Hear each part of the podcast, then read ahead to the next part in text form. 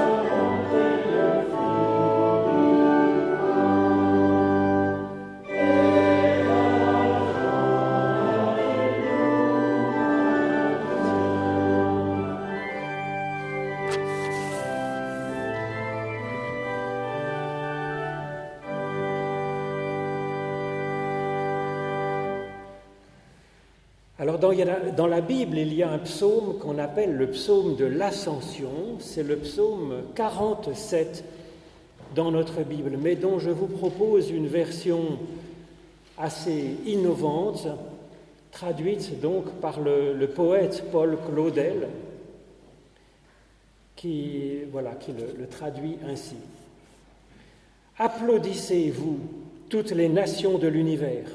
Dieu monte Formidablement, il s'élève au-dessus de toute la terre, un roi stupéfiant, quelqu'un immensément de démesuré dans la super excelsitude. Dieu monte, il monte dans les accents de la trompette, dans les articulations de la victoire. Dieu monte. Vous voyez bien qu'il est le roi de toute la terre. Vocalisez votre ascension jusqu'à lui, Élevez-vous jusqu'à lui, nation, par tous les échelons de la gamme. Dieu monte et toutes les nations deviennent une seule humanité. Dieu monte. De la hauteur, il n'en a pas trop pour être par-dessus toutes les hauteurs et être son roi à l'humanité et à en faire une seule. Il a son trône par-dessus toutes les nations il a toutes les nations pour les élever jusqu'à lui, toutes les nations dont il n'a fait qu'une seule avec Abraham. Formidablement toutes les nations, il les a élevées jusqu'à lui. Nous prions Dieu. Ô Éternel, toi qui as parlé face à face avec Moïse, toi qui fis crier et soupirer les prophètes, toi qui as fait jaillir les psaumes de ton peuple et développer la sagesse de l'Évangile, Dieu vivant, qui a mis le Magnificat dans la bouche de Marie et la confession du Christ dans la bouche de la Samaritaine, toi qui as prononcé ta parole comme une parole humaine dans la vie de ton Fils. Dieu vivant, par ton Saint-Esprit, fais que dans la méditation des témoignages anciens que nous allons lire dans la Bible, nous puissions entendre maintenant ta parole de vie, qu'elle nous donne un cœur de chair vibrant de foi, d'espérance et d'amour, et nous élève ainsi à toi, au nom de Jésus-Christ. Amen. Alors je vous propose de chanter notre louange à Dieu avec le cantique page 281. Ô Jésus, mon roi, mon maître. Page 281.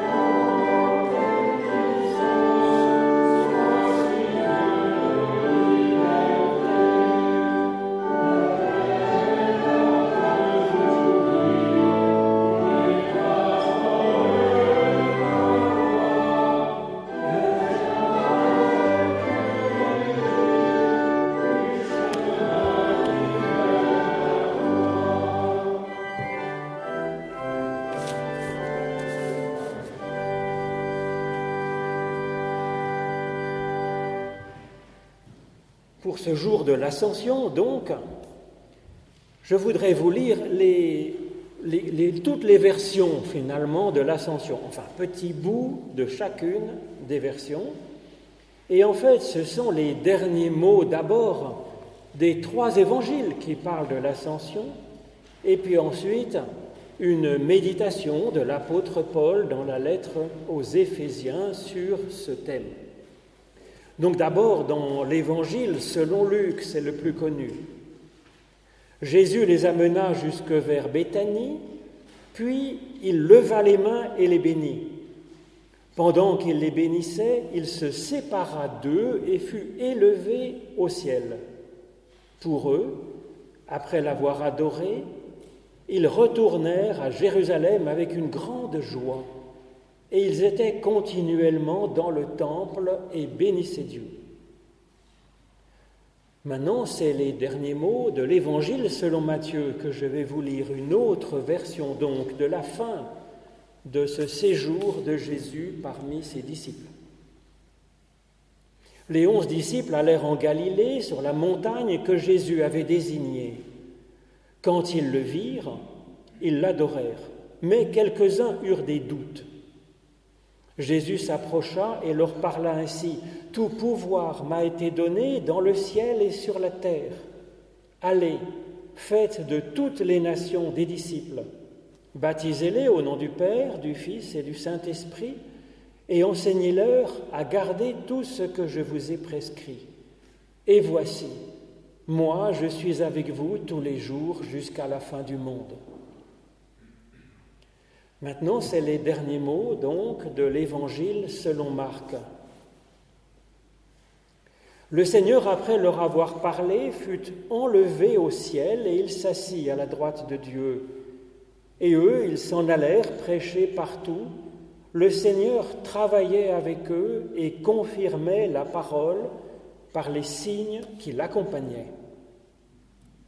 Et enfin, donc, voici cette méditation de Paul aux Éphésiens.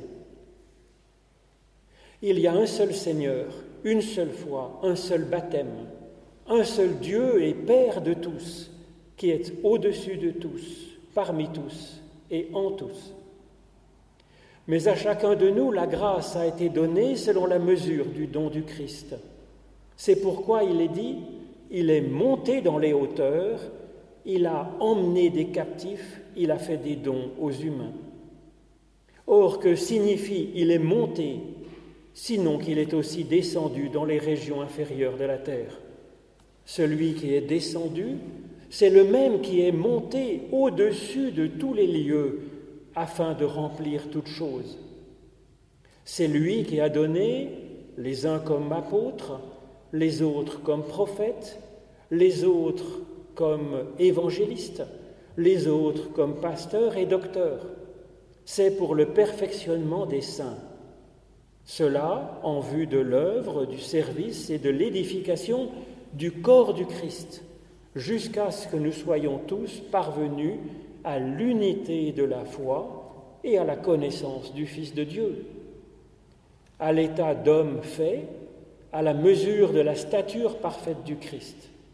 Ainsi, nous ne serons plus des enfants flottants et entraînés à tout vent de doctrine, joués par les humains avec leurs fourberies et leurs manœuvres séductrices, mais en disant la vérité avec amour, nous grandirons à tous égards en celui qui est le chef, Christ.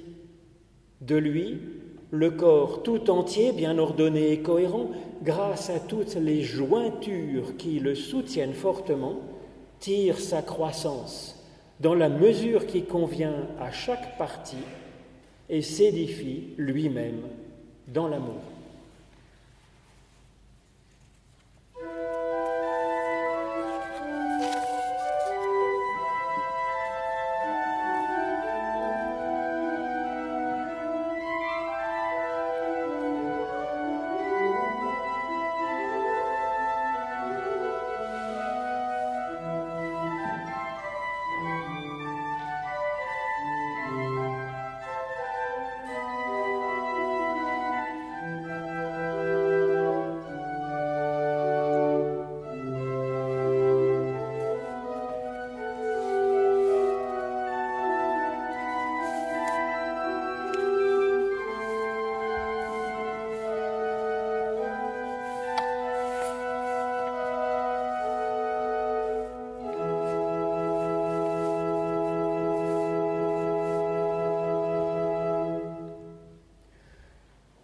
Ce qui concerne donc l'ascension du Christ, le récit le plus connu, c'est celui de Luc, celui qu'il donne dans son évangile et que je vous ai lu, et puis qu'il répète, développe dans le second tome de son œuvre, Les Actes des Apôtres. Jésus est enlevé au ciel. Le récit de Matthieu dit l'inverse finalement.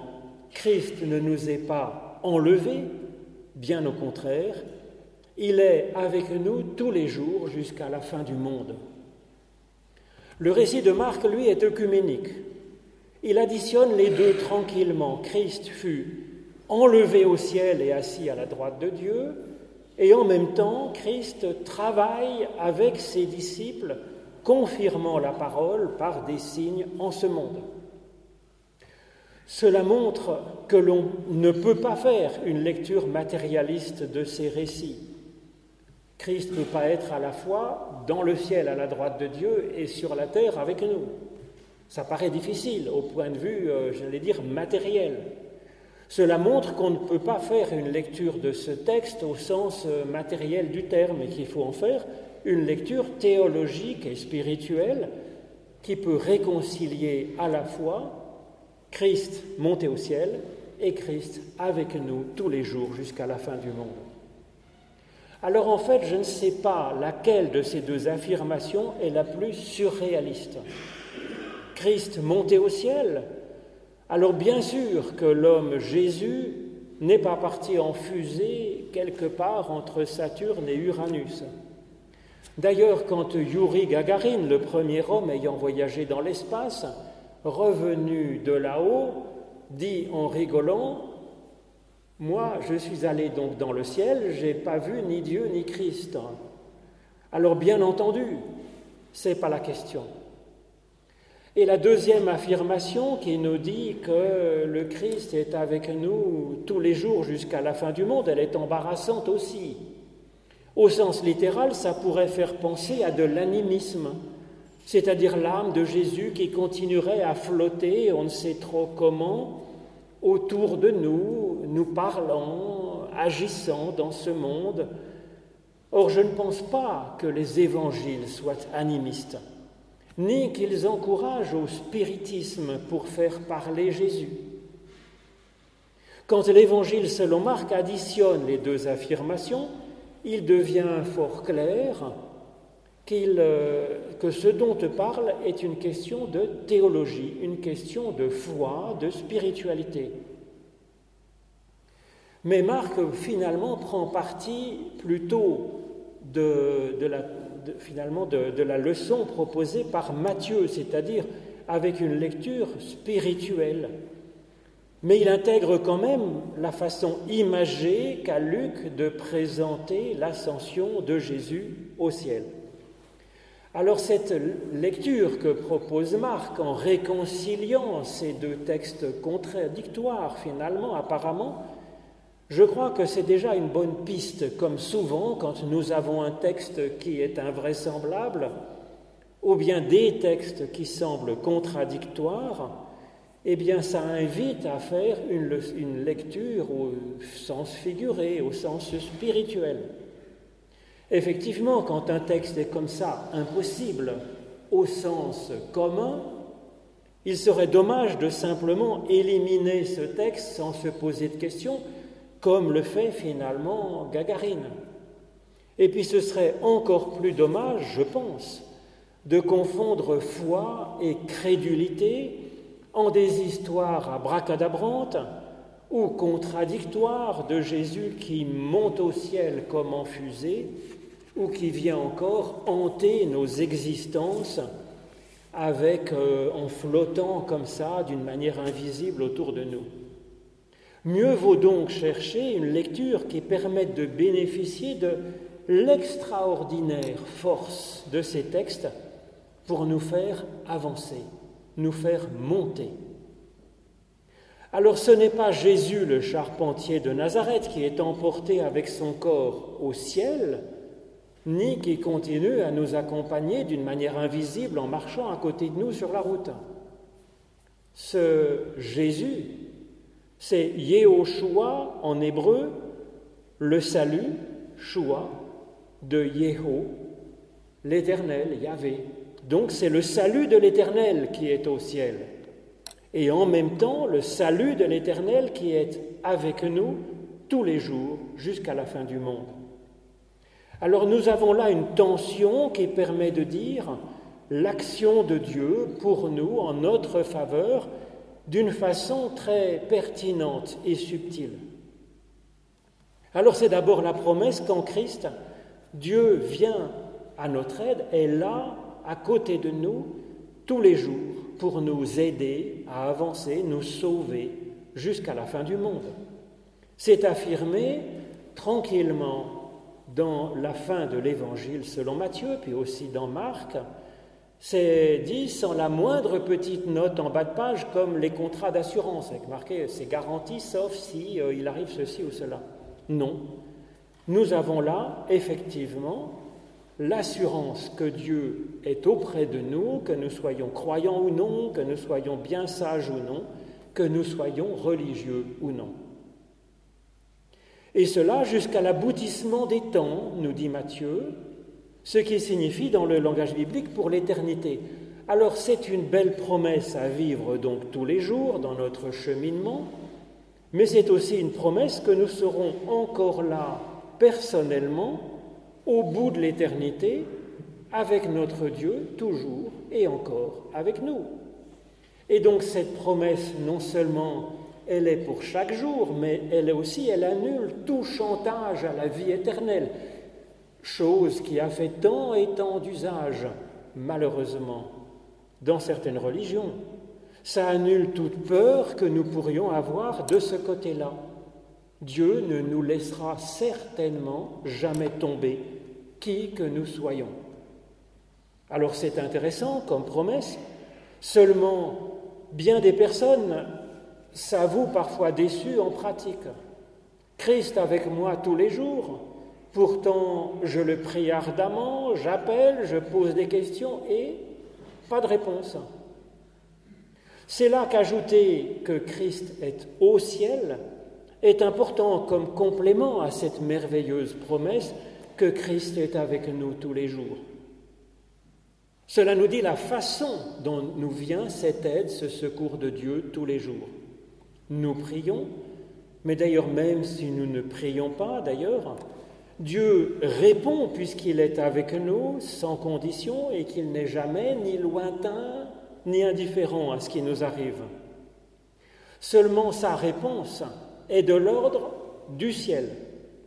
Dieu agit pour nous autrement que le ferait un ami humain.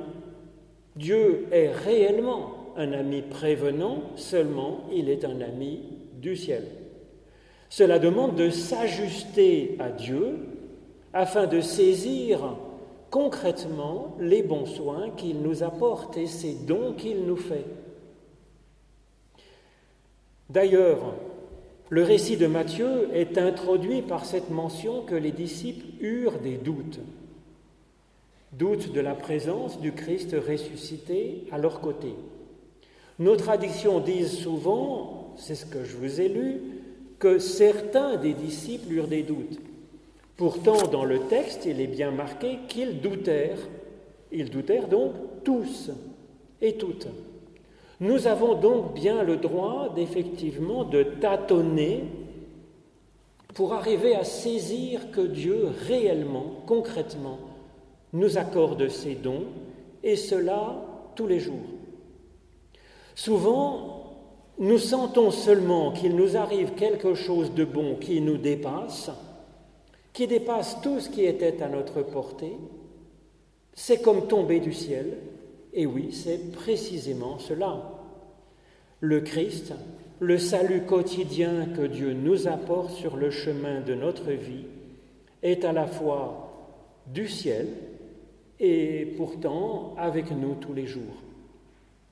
Christ est avec nous, c'est une promesse, mais c'est aussi un appel cela nous invite à marcher personnellement avec le Christ au jour le jour.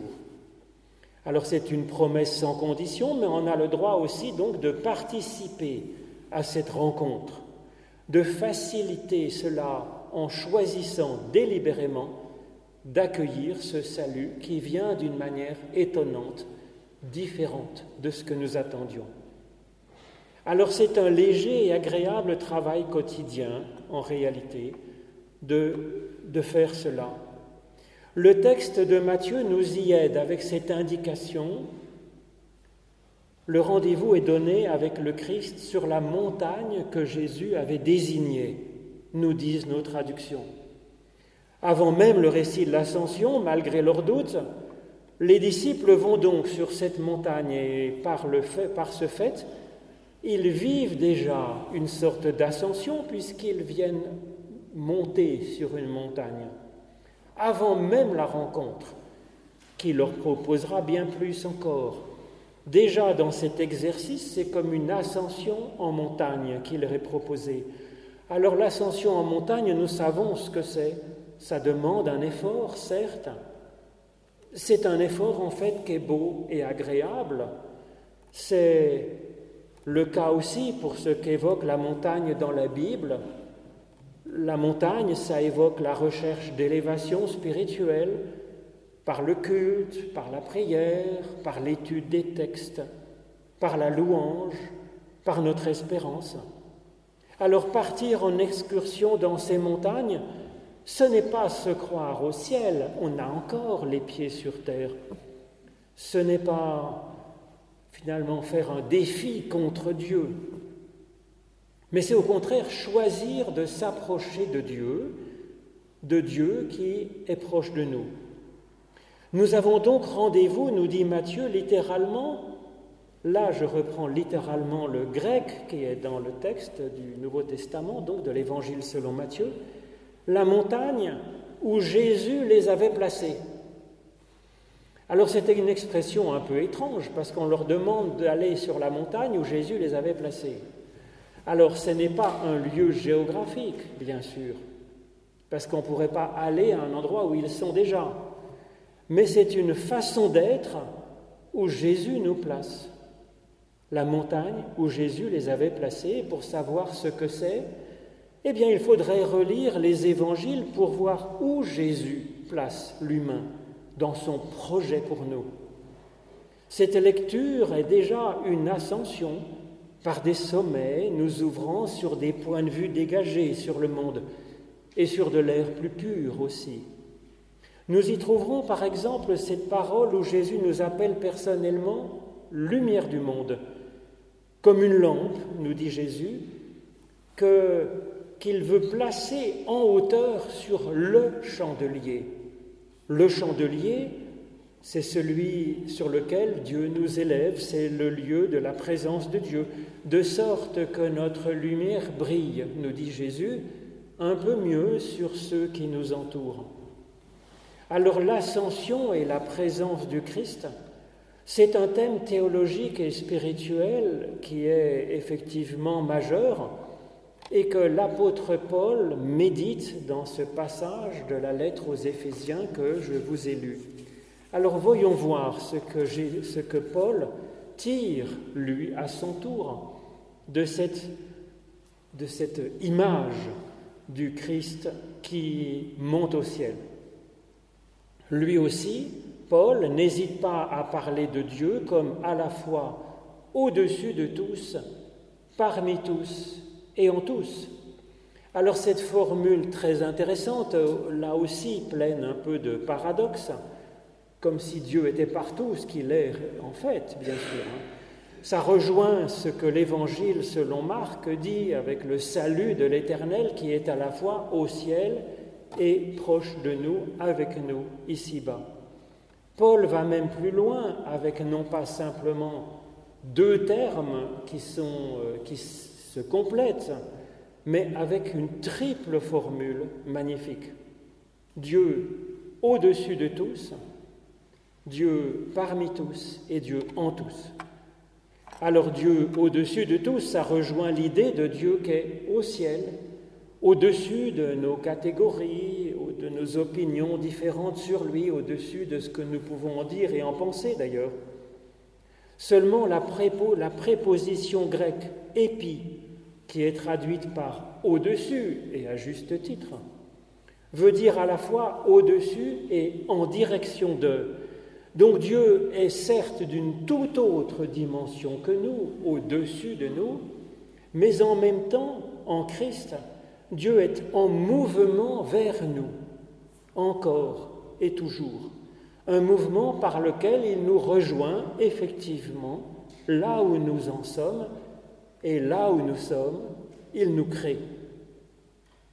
Ensuite, Paul dit que Dieu est parmi nous, parmi tous. Donc ça veut dire, et c'est ce qu'il explique dans la suite avec son corps du Christ et ses tendons qui nous rattachent les uns aux autres, eh bien Dieu est parmi tous, il est présent dans les liens qui nous unissent, c'est vrai. Mais on peut aussi comprendre cette expression diapantone, que Dieu est Père par le moyen de tous. Alors, dans quel sens Dieu pourrait être Père par notre moyen à nous? Eh bien, c'est que, en fait, une personne n'est père ou mère que dans la mesure où elle a des enfants. Et donc, en reconnaissant Dieu comme Père, en étant engendré par lui, ce qui veut dire que dans un certain sens, il est aussi notre mère, c'est alors que Dieu est plus encore notre Père et notre Mère que par son seul amour. Il est question ici qu'il soit Père par le moyen de tous, de tous. C'est donc un appel à ce qu'il ne manque pas une seule personne pour le rendre Père, pour faire de lui notre Père. Pas une seule personne doit manquer, chacune, chacun doit être fils ou fille de Dieu. D'où l'importance cruciale pour Paul d'annoncer l'évangile de Dieu, Père de tous, et de l'annoncer partout. Et que cette annonce de cet évangile s'incarne dans des gestes concrets, effectivement, de proximité, d'aide, de salut, comme l'ascension nous y appelle dans tous les textes que nous avons entendus. Dieu est enfin le Père en tous. Cette proclamation est particulièrement forte. Dieu est donc Père en tous, même dans la personne que j'aurais volontiers méprisée finalement. Dieu est présent par son souffle dans cette personne et je risquerais de passer à côté de cette personne sans, en, en la méprisant, donc ratant quelque chose de divin qui est dans cette personne. Ce serait bien dommage. Je suis moi-même aussi appelé à reconnaître que Dieu est en moi et donc à exprimer cette incroyable qualité divine qui est en moi, qui est en moi, qui est en chacune et chacun de vous, bien sûr. Chacun selon son propre charisme, c'est ce que nous dit Paul dans ce texte. Et qu'ainsi tous, par l'Esprit, nous soyons ensemble le corps du Christ sur terre réalisant le plan de salut et de paix que Dieu veut pour le monde et pour chacune et chacun de nous. Une paix qui ne peut venir que du ciel. Amen.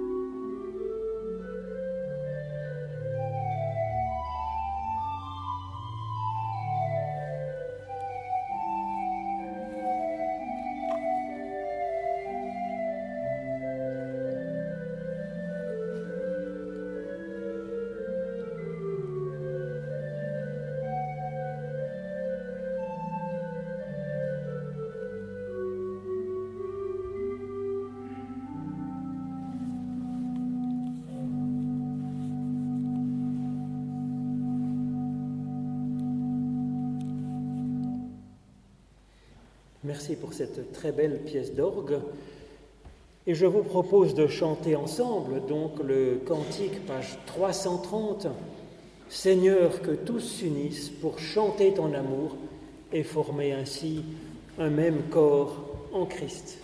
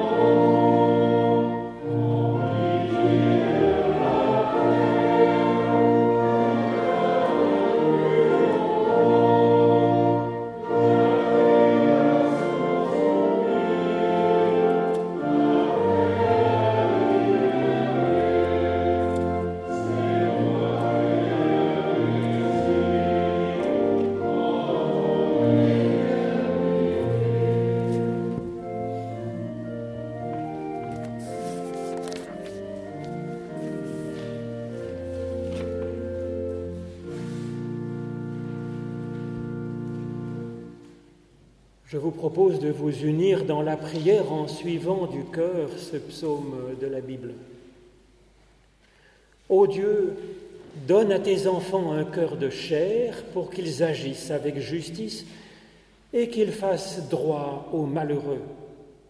Montagne, portez au peuple la paix. Colline, portez-lui la justice.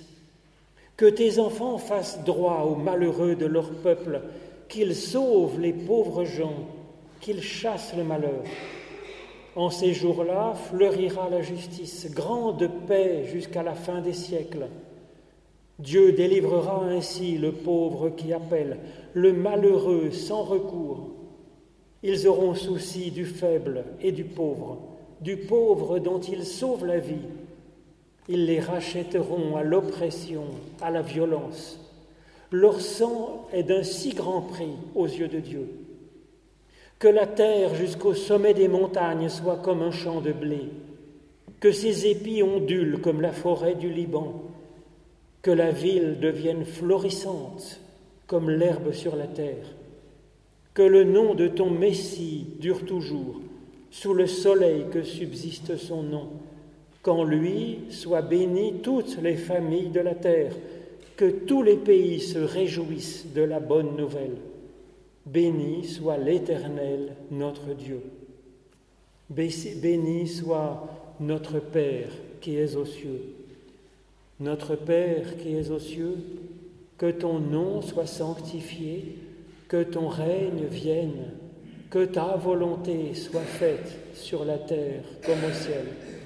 Donne-nous aujourd'hui notre pain de ce jour Pardonne-nous nos offenses, comme nous pardonnons aussi à ceux qui nous ont offensés. Et ne nous laisse pas entrer dans la tentation, mais délivre-nous du mal. Car c'est à toi qu'appartiennent le règne, la puissance et la gloire pour les siècles des siècles. Amen. Alors grand merci à vous de nous avoir rejoints pour ce culte de l'ascension. Désolé pour ceux qui sont allés courir à Colonie sur le chemin. C'est vrai que c'était traditionnellement à Colonie, grâce à mon cher collègue Nicolas Pictet qui a vraiment tenu à ce que ce culte de l'ascension continue à avoir lieu dans la région mais il y a eu la demande que pour les grandes fêtes, les cultes voilà, alternent entre Colonie et Vendœuvre, et que donc les personnes de Vendœuvre et de Choulet puissent avoir aussi de temps en temps, une année sur deux, un culte de l'Ascension. Alors maintenant, eh bien c'est. Alors oui, dimanche prochain, il y a un culte en fait à Colonie, du coup. Il y a un culte à Colonie euh, que je me réjouis euh, de, de, présider. Et donc euh, maintenant, c'est le moment de l'offrande. Et pendant l'offrande, je vous propose de chanter ce cantique, euh, ce bon vieux cantique, j'allais dire, Demeure par ta grâce, avec nous Dieu Sauveur, les cinq strophes de ce cantique. Page 1002.